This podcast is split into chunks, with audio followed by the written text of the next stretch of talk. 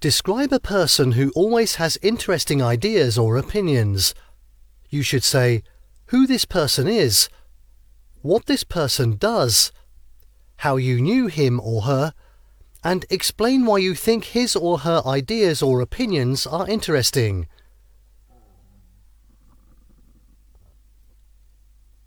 Well, the person I'd like to talk about is my college roommate, Jack. He's currently studying physics and is always full of interesting ideas and opinions. Jack and I met about two years ago when we both started college and were randomly assigned to be roommates.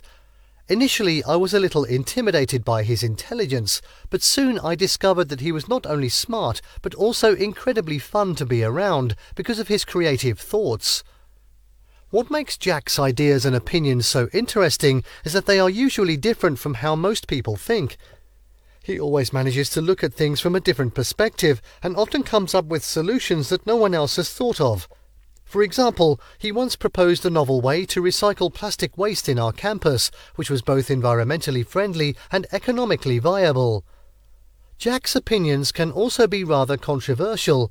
He doesn't shy away from sharing his views on sensitive topics like politics or religion, but he's always respectful and willing to listen to what others have to say. This quality, I think, is what makes Jack such an interesting person to engage with.